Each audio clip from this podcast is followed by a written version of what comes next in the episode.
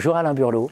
Bonjour Jean-Philippe Denis. Alain Burlot, vous êtes professeur émérite du Conservatoire national des arts et métiers. Vous êtes une des grandes figures francophones de la comptabilité. Merci. Eh, non, mais si, voilà, il faut, faut, le dire clairement. Et là, vous êtes un peu, vous êtes à la fois inquiet et presque en colère. Et finalement, je vais résumer ça par une formule. Est-ce que dans le domaine de la comptabilité, on peut se passer d'une normalisation nationale? C'est ça dont on, va, dont on va parler ensemble.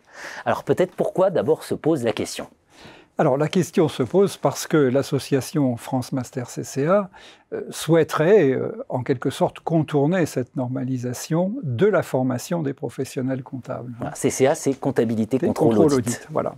Voilà, donc euh, c'est responsable de master, enfin pas c'est responsable, l'association qui regroupe ces masters dit finalement, on donne le grade de master, ça doit donner mécaniquement le diplôme supérieur de comptabilité de gestion. Voilà.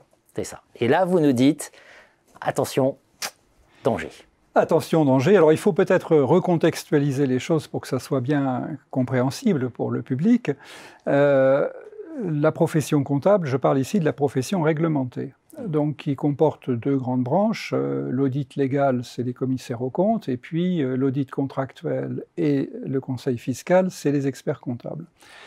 Alors, depuis presque un siècle, euh, l'accès à ces professions est subordonné à l'obtention de diplômes qui sont des diplômes d'État, c'est-à-dire des diplômes organisés par l'État, indépendamment des établissements de formation. Hmm. Voilà. Alors ça, évidemment, euh, si ça va dans les mains des établissements de formation, ça pose la question de l'homogénéité de la formation. Alors, c'est précisément le, le, problème. Alors aujourd'hui, pour accéder à ce diplôme supérieur de comptabilité et de gestion, il y a deux voies principales une voie que j'ai appelée la voie pour les piétons, c'est passer les épreuves les unes après les autres, il y en a sept, avec un taux d'échec qui est quand même considérable, puisque simplement un tiers des candidats obtiennent une note supérieure ou égale à 10. Donc c'est un diplôme extrêmement exigeant, euh, avec double correction en aveugle, enfin, qui offre toutes les garanties euh, de contrôle des connaissances. Et puis par ailleurs, il y a les masters comptabilité contrôle audit, je me limite aux, hmm. principaux acteurs, hein, euh, qui obtiennent, après avoir eu le master, une dispense pour cinq des sept épreuves, mais doivent passer les deux épreuves cœur de métier, la comptabilité et le droit. Alors, tout le problème est de savoir est-ce que ces masters vont être dispensés de ces deux épreuves que pour l'instant ils doivent passer? Alors là, vous nous dites, vous nous dites finalement, d'abord c'est bien ce que veulent. Euh, ce que voudrait l'association des masters CCA, et vous nous dites finalement ça créerait deux voies, deux catégories. Il y a ceux qui fonctionneraient à pied et, qui, enfin voilà, pour qui justement c'est très sélectif, très compliqué, qui viennent souvent de milieux aussi les moins favorisés. Et puis il y aurait le télésiège c'est-à-dire ceux qui seraient propulsés directement en équivalence niveau master. ça, ça ne vous plaît pas du tout Bah non. Alors le télésiège, il fonctionne au bénéfice de formations dans lesquelles finalement les étudiants les plus favorisés sont un peu mieux représentés que dans les formations courtes, type BTS, DUT, et puis après les gens qui continuent parallèlement à leur activité professionnelle. Donc là, pour l'instant, ils ont un télésiège qui permet de gravir les cinq premières marches. Mais il faut passer les deux dernières, comme je l'ai dit tout à l'heure. Et le projet, c'est donc de les dispenser des deux dernières marches, donc on prolonge le télésiège jusqu'au sommet.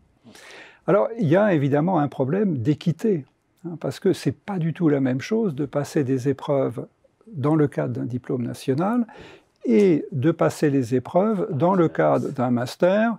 Le sujet est donné par le prof qui a fait le cours, il est corrigé par le prof qui a donné le cours. Donc, vous voyez que on n'a pas du tout les mêmes garanties.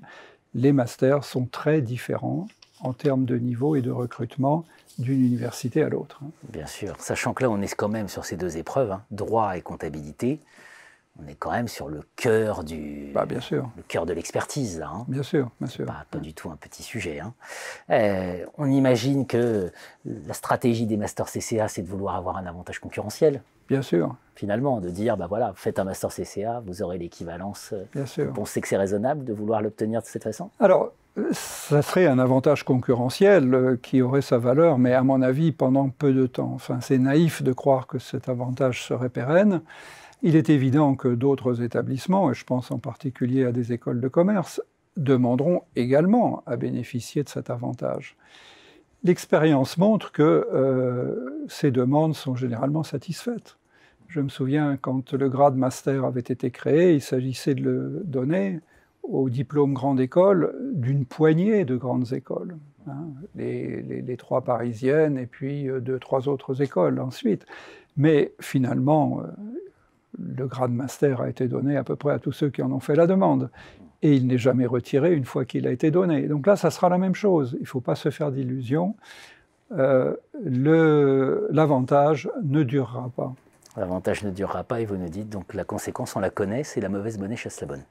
Bien sûr, parce qu'une fois que cet avantage est acquis, beaucoup d'établissements vont se lancer sur ce créneau et ces établissements ne bénéficient pas nécessairement de la présence en leur sein d'un corps professoral qui est euh, adéquat. Hein.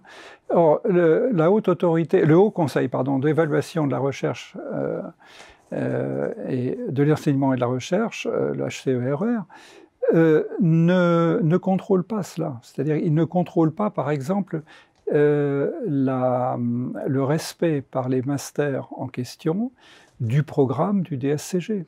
Donc il y a des dérives dans le temps qui seront inévitables. Bien sûr. Alors, grande question, finalement, comment on pourrait autrement valoriser les masters CCA, sachant que quand même qu'on va rappeler que la comptabilité, c'est le langage, hein, qu'il y a des enjeux politiques derrière. Donc, on parle de sujets sérieux là. Hein. Bah, oui, euh, c'est pour ça que les missions de la profession réglementée sont dites des sujets qui concernent l'intérêt général. Hein. Donc ce sont des missions d'intérêt public. Alors, euh, qu'est-ce que je pourrais conseiller? Moi, je suis très attaché au master CCA. Hein. Il ne faut pas croire que euh, je, je, les méprise. C'est absolument pas le cas. Je ne mène aucune guerre contre eux. Je dis simplement le bon combat, c'est de former les étudiants de telle sorte qu'ils réussissent les deux épreuves qu'ils ont à passer et ensuite de communiquer sur le taux de succès. Hein, si la très grande majorité, si 90% réussissent, il n'y a même pas besoin de demander la dispense. La preuve est faite que c'est bon. Bien sûr, après tout, pourquoi demander une dispense? Il suffit d'aller aux épreuves, et si on ne réussit pas, c'est qu'il valait peut-être mieux ne pas réussir. Absolument. Merci Alain Burlot. Merci beaucoup Jean-Philippe Denis.